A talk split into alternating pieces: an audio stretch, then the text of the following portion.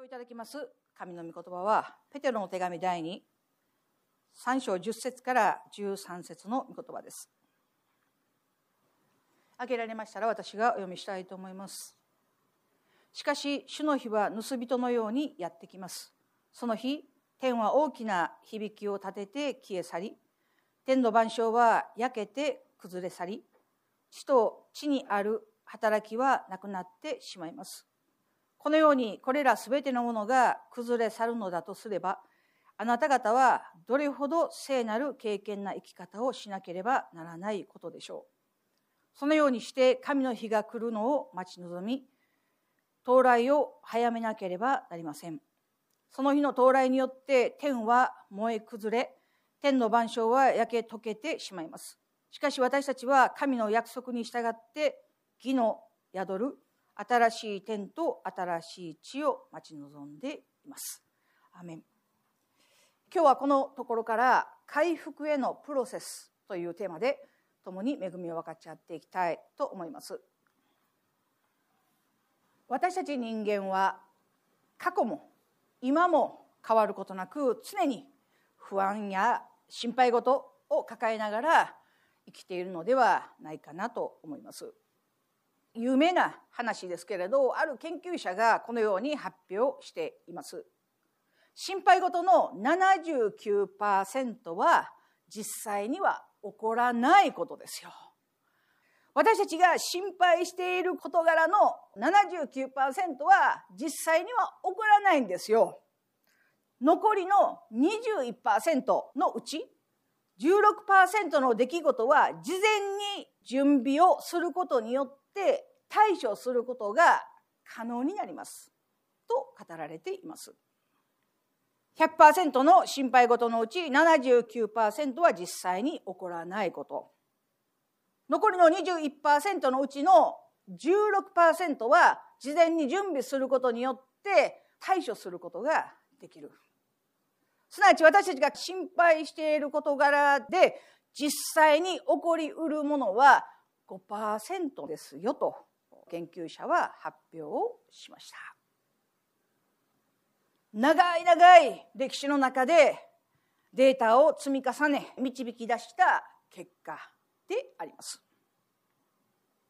言い換えれば私たちが心配していること悩んでいることのほとんどのことは将来起こらないと言っても過言ではない。もしくはある程度の準備をしていれば回避することができる。これはあまりにも有名な話であります。そうであるのにもかかわらず心配事や不安は耐えることがありません。大好きなコメンテーターがいるんですけれど彼がこのように言いましたいろいろなことが心配で休まる時がないという人は結構多いいろんなことを心配しています考えています悩んでいますという人は結構多いけれど心配している人は心配しているだけであって考えているわけではないように思う。心配だ心配だ。これが起こったらどうしよう。このようになったらどうしよう。ああどうしようどうしようと悩んでいるけれどそれに対してどうすれば回避することができるのかどうすれば乗り越えていくことができるのかということを考えているわけではない。非常にまといた言葉だと思いました。人間はわからないものに対して漠然とした不安を持っているのではないかなと思います。また見えないものに対して漠然とした不安を持っています。その最たるものが死後の世界であったりまだ見えない将来に対する不安ではないかなと思いますよ。だから日本では死に関わる話をすることは時として縁起が悪いことであったり公で話すことではないとされているケースもあります。ある老人ホームに訪問させていただいた時に絶対に歌ってはいけない歌がある。それは松田聖子の「天国に一番近い島」それは縁起が悪いと言われたという話があります。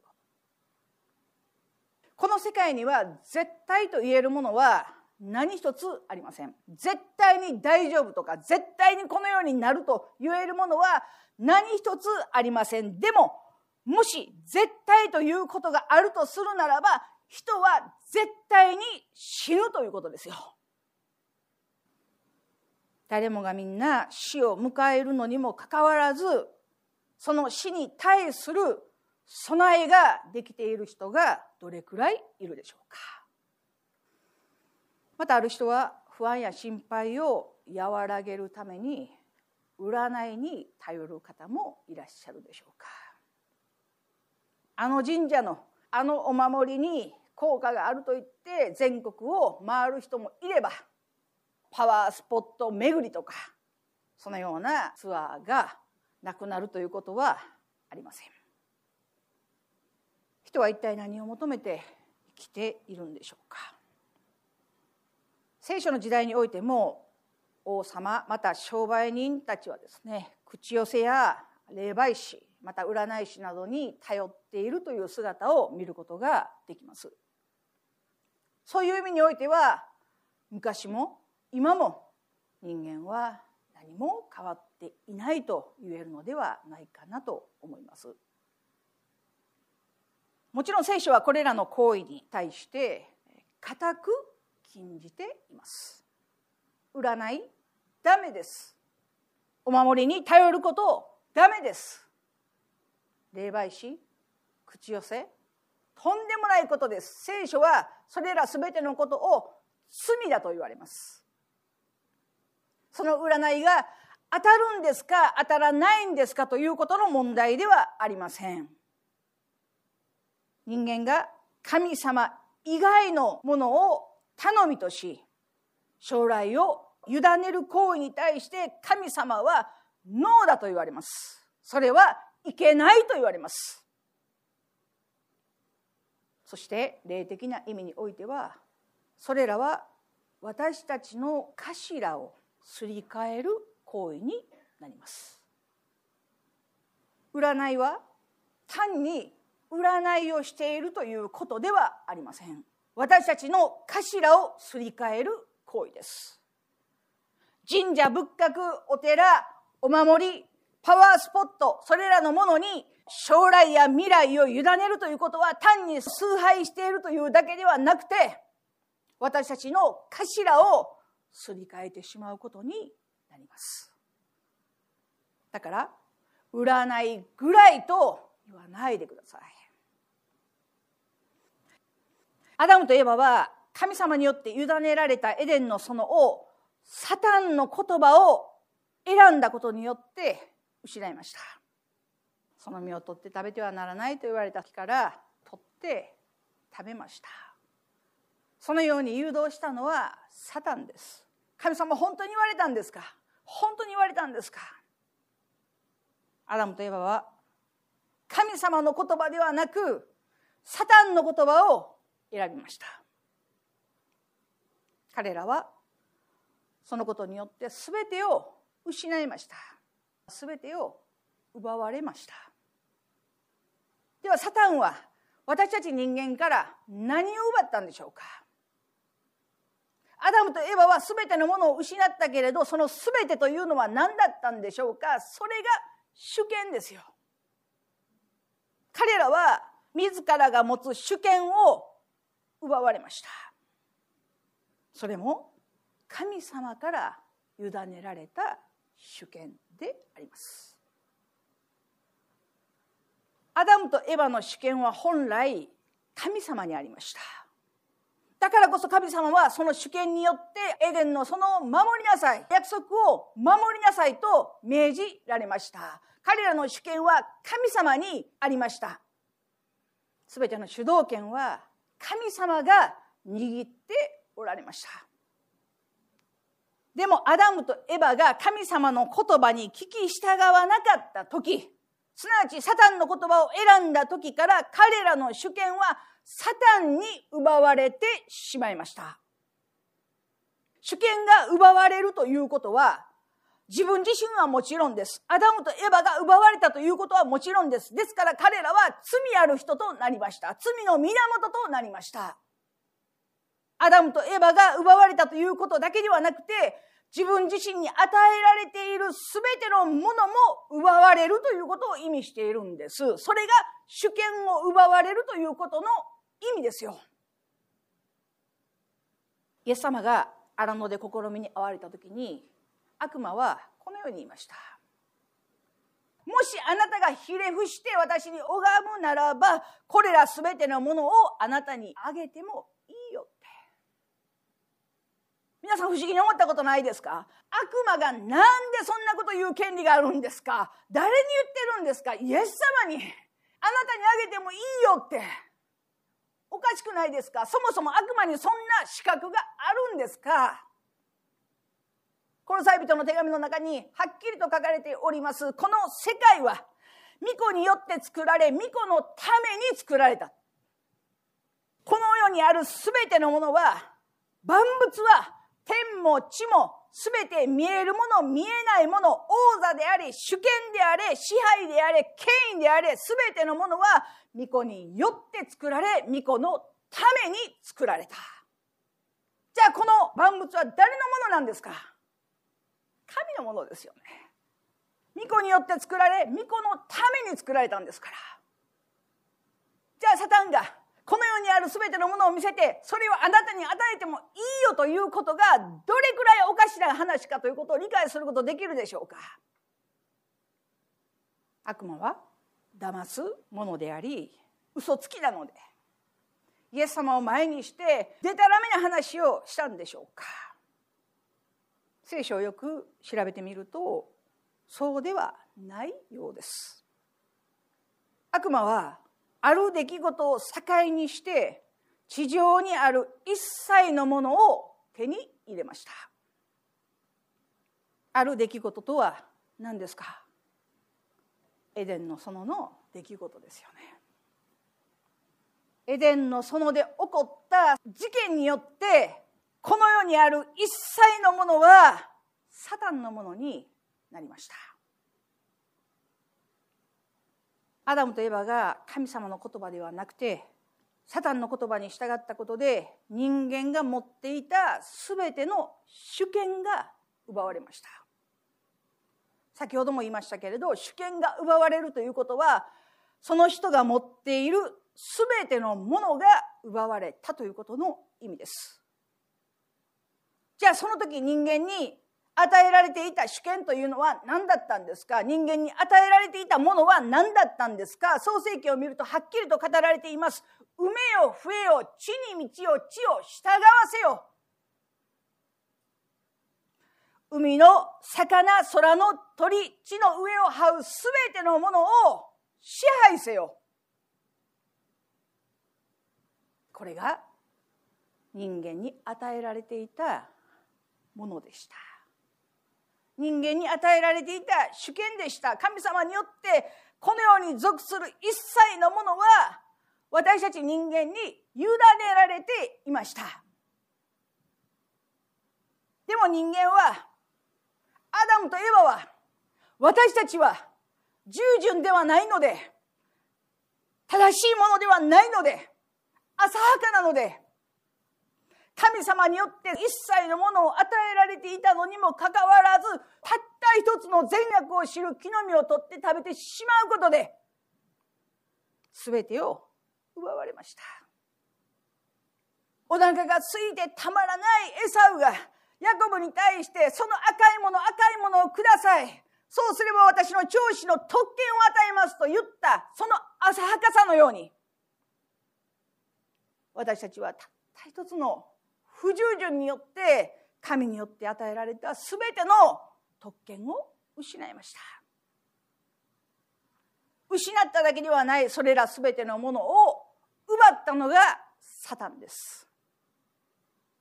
彼らは神の言葉ではなくサタンの言葉に聞き従ったからですよ。すなわち自分自身の頭を神ではなくてサタンにすり替えたということの意味ですよ。それが主権を失うということの意味です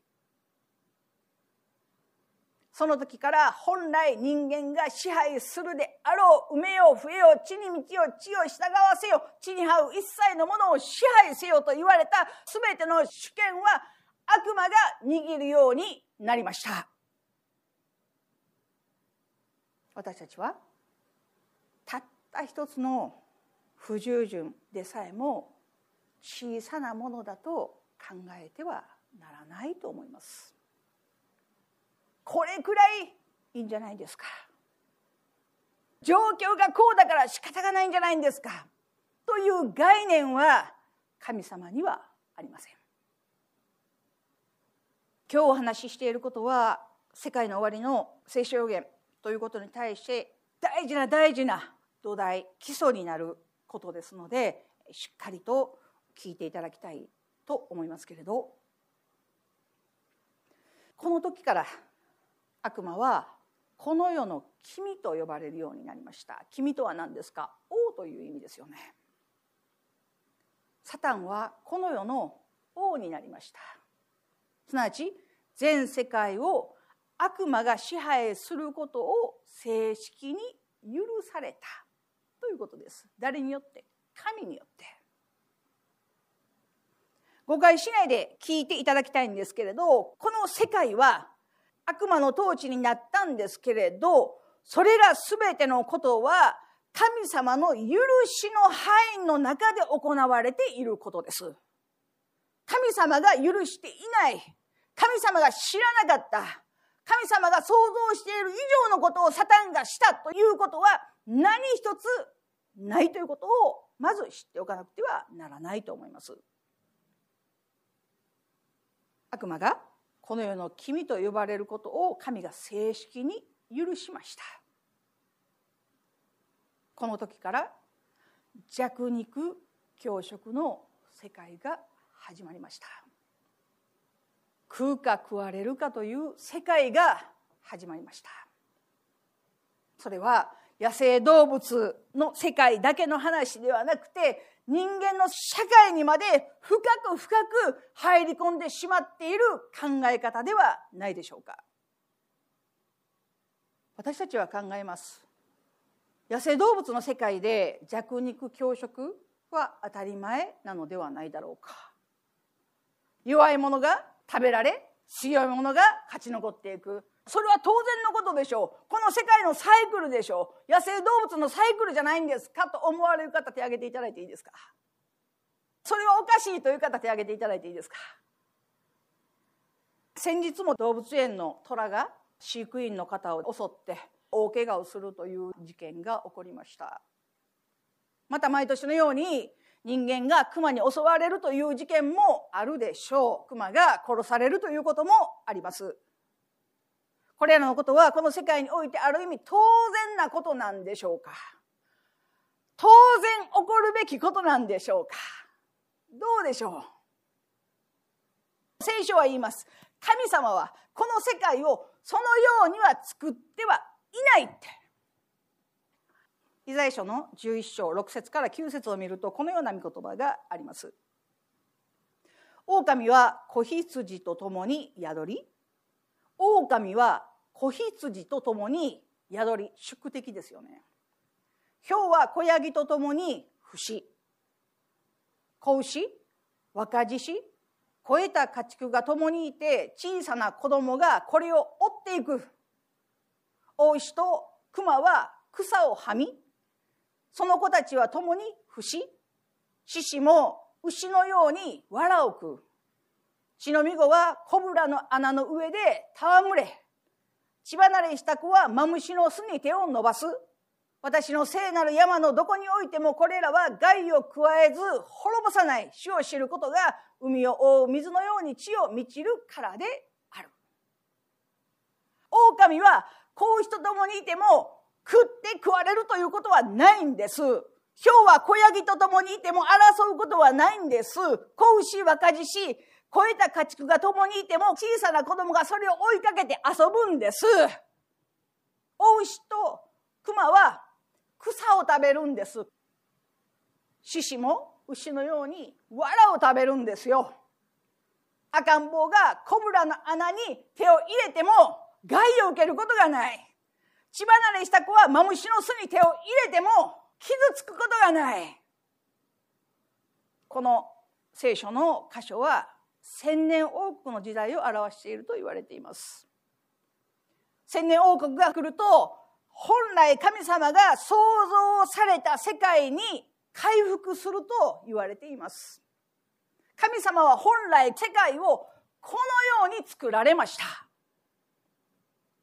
そこでは一切血が流されるということはありません。そのような世界が来るんです。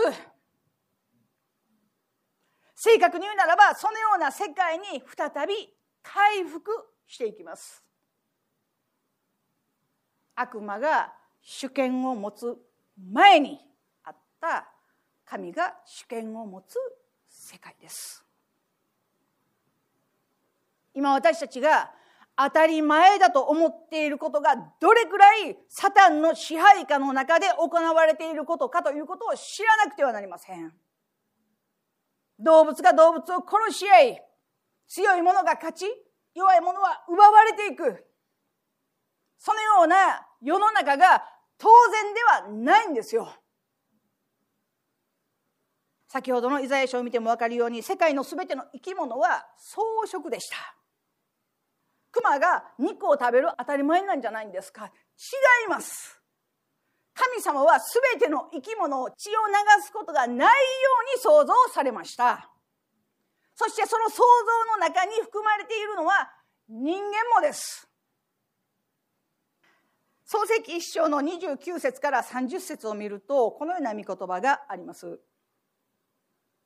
神様を仰せられました。見よ私は地の前面にある種のできるすべての草と種の入った実のあるすべての木を今あなた方に与える。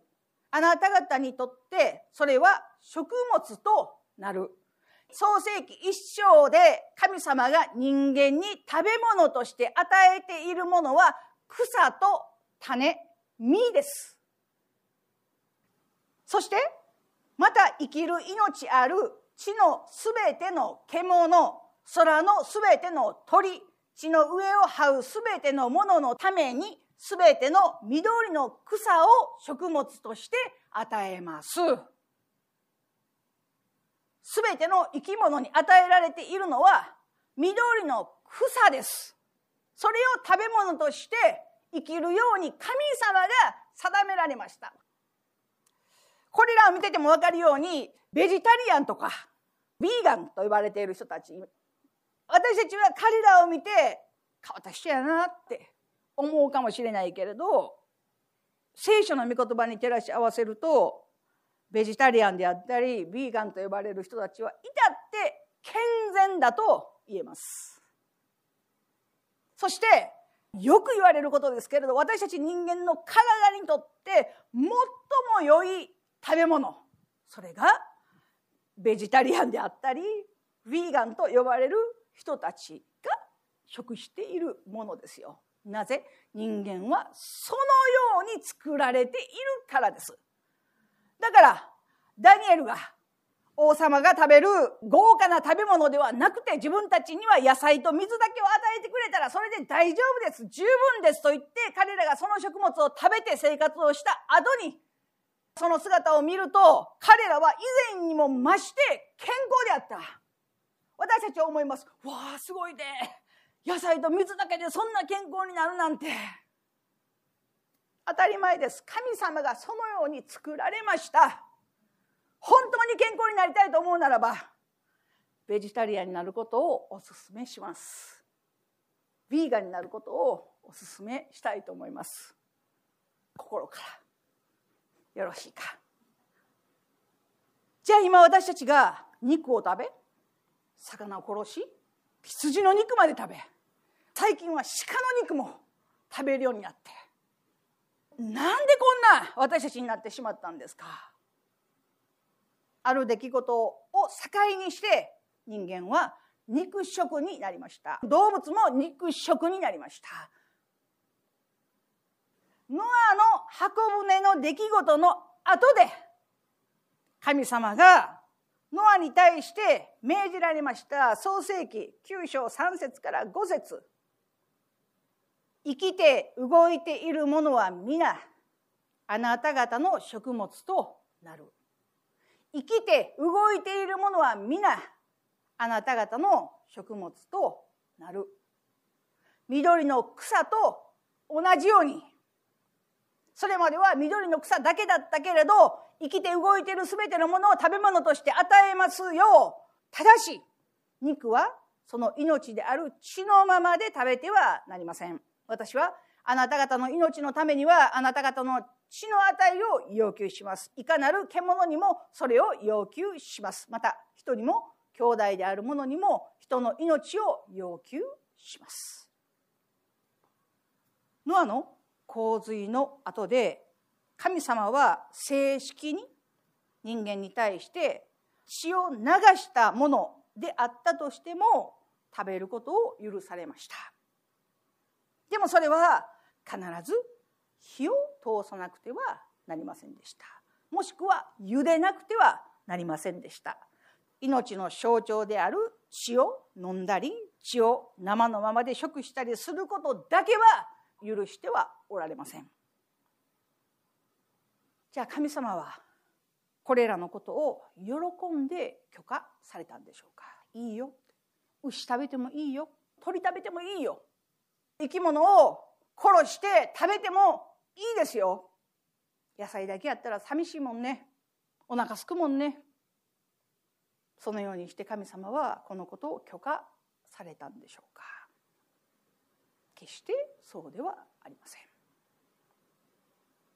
神様は人間の中にある罪深さのゆえにダメだと言ってもいずれ生き物を殺し人間までも殺す存在になるということを知っておられたので罪は人間をそのようにするということを知っておられたので神を頭にするものではなくてサタンを頭にするものはそのようにしか生きることができないということを知っておられたので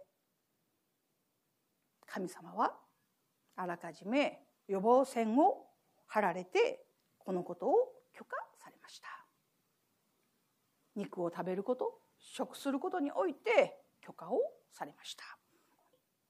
でもその戒めでさえももはや何の意味もなさないものになってしまっているのではないでしょうか。なんという世界でしょうか。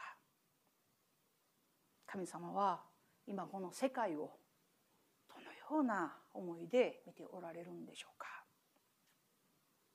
創世記で神様は人間を作られた時にこのように言われましたそれははなはだよかったって神様は人間を見て大喜びされました作られた全ての見てよかったよかったよかった。でも人間だけはそれは甚だよかったって。人間は神様から見るならば特別な存在でした。特別に愛されるべき素晴らしい存在でした。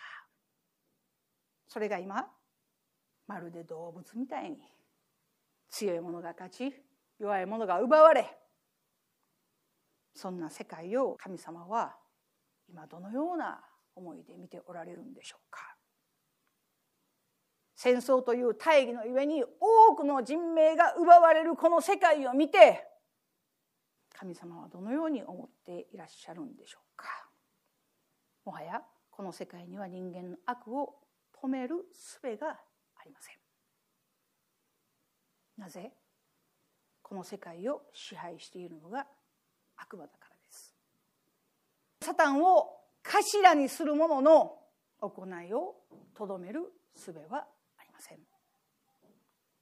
だから主は言われましたしかし主の日は盗人のようにやってきますその日天は大きな響きを立てて消え去り天の万象は焼けて崩れ去り地と地にある働きはなくなってしまいますこのようにこれら全てのものが崩れ去るのだとすればあなた方はどれほど聖なる経験な生き方をしなければならないことでしょう。そのようにして神の日が来るのを待ち望み到来を早めなければなりません。その日の到来によって天は燃え崩れ、天の万象は焼け溶けてしまいます。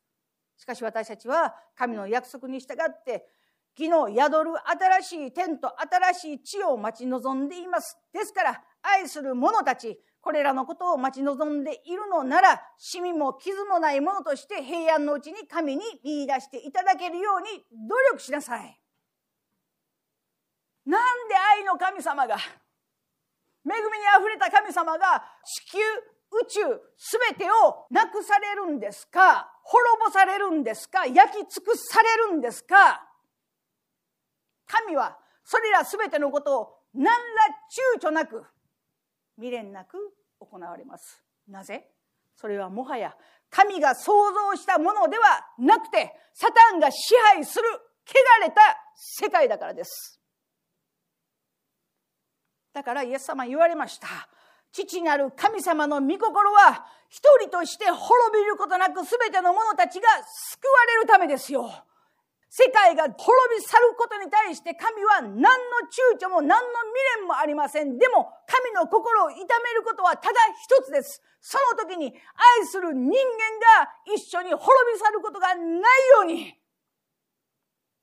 それが神の御心であり、今を生きている私たちに与えられている使命です。イエス様はその時がいつかいつ起こるんですか？ということに対して一つのサインを与えてくださいました。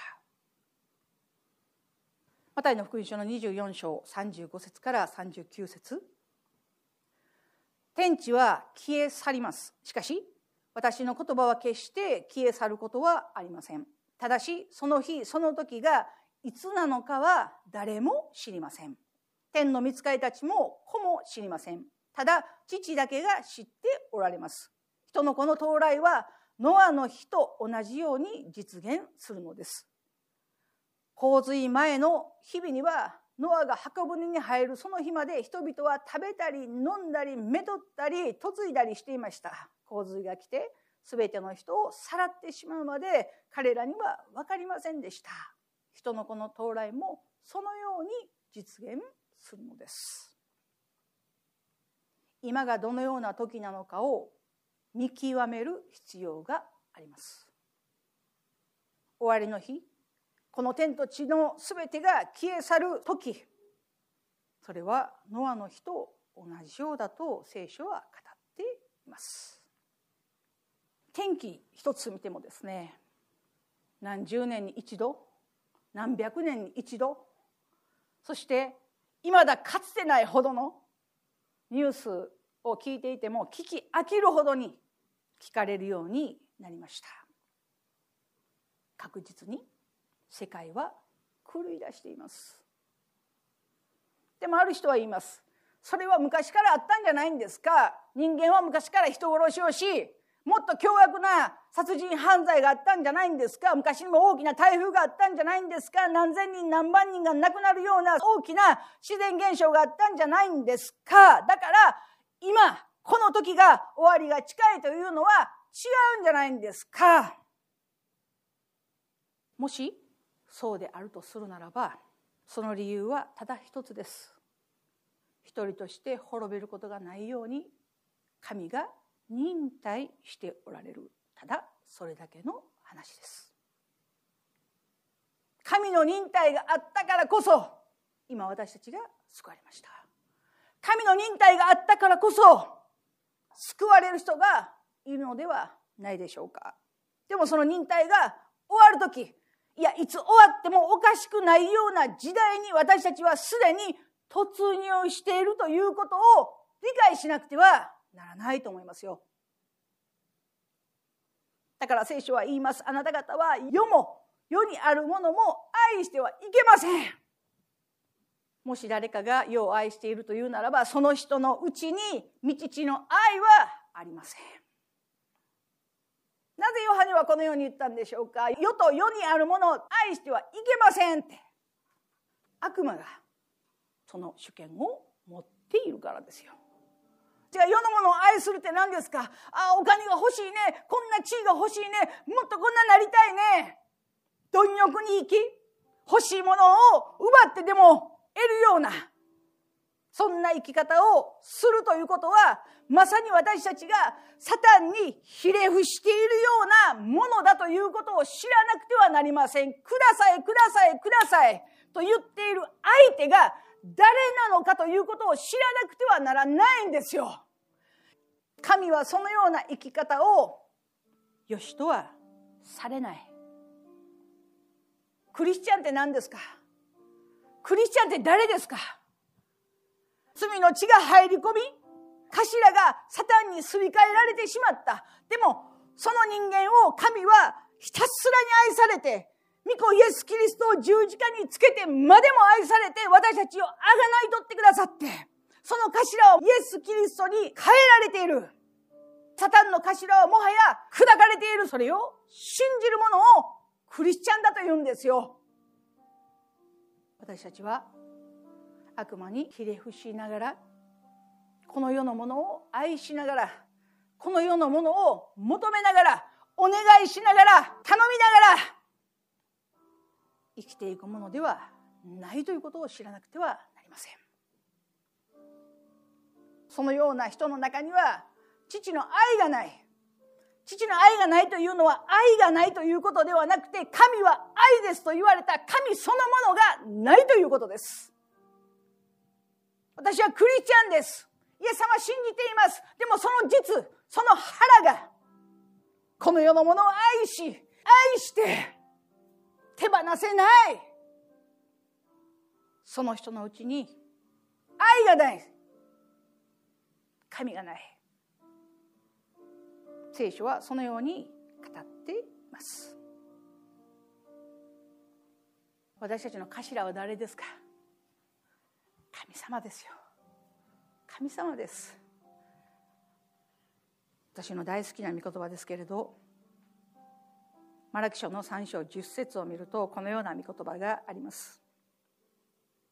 10分の1をことごとく宝物蔵に携えてきて私の家の食物とせよ。こうして私を試してみよう。万軍の主は言われる。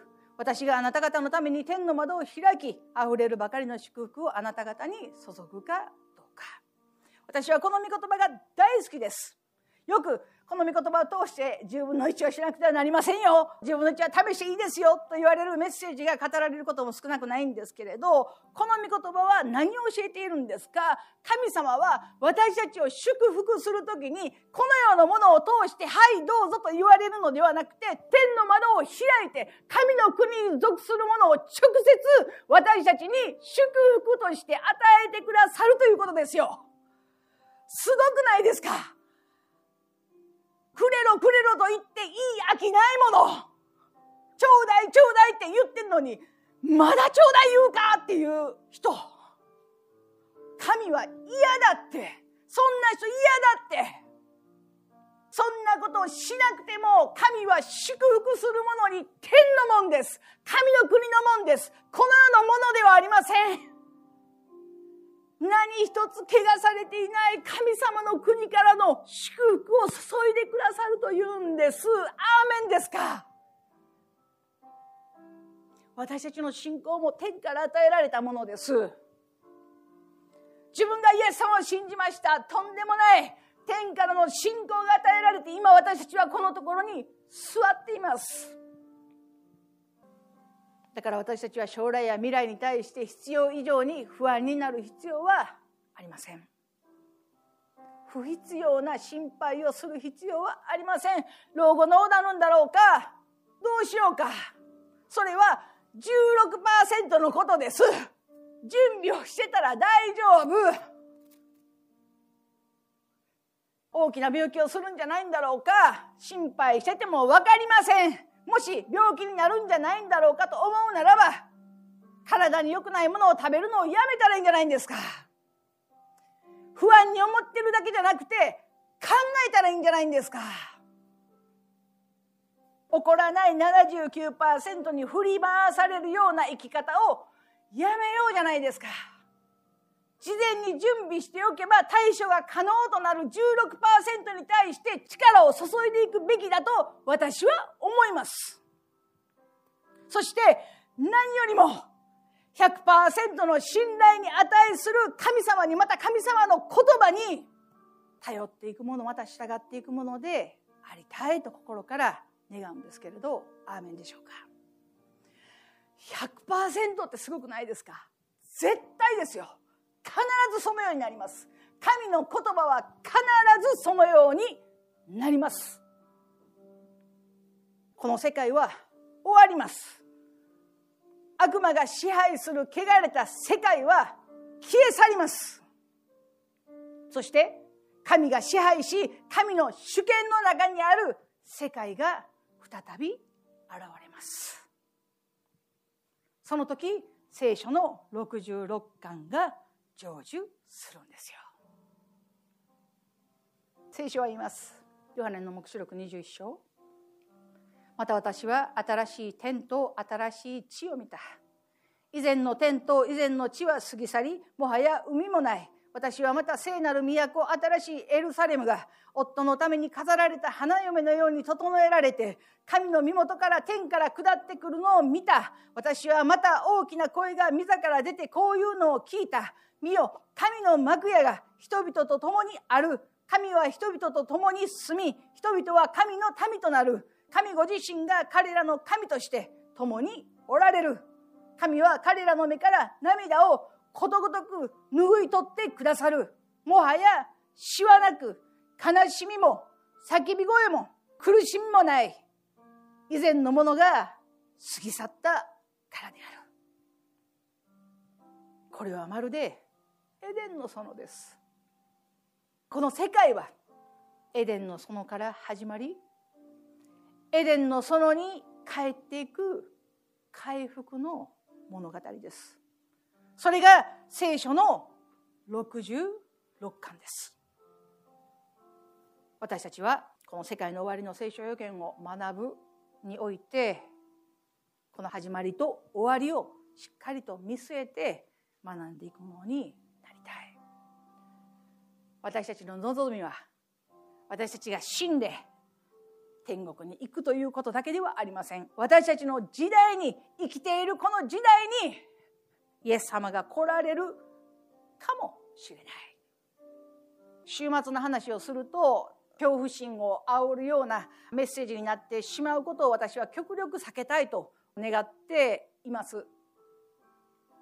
ある方がもし明日イエス様が来られると聞いたならば分かったならばあなたはどうしますか？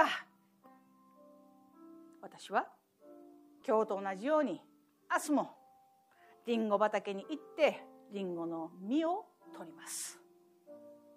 彼はそのように言いました。何を意味しているんですか？イエス様がいつ来られてもいいように準備をしています。だから慌てることはありません普段していることを明日も行い続けていくだけなんですよイエス様が来ることが分かったら急に、あのこともこのことも、これもあれも悔い改めとかあんだ。ちょっと待って、あと一日、一週間ちょっと待ってというような生き方はやめなさいということですよ。いつ主が来られてもいいように今日していることを明日もし続けるんですよ。それが私たちクリスチャンの生き方なんじゃないんですか。そのために聖書は先に私たちにどのように生きなくてはならないんですか？どのような将来訪れるんですか？ということを語っているんじゃないんですか？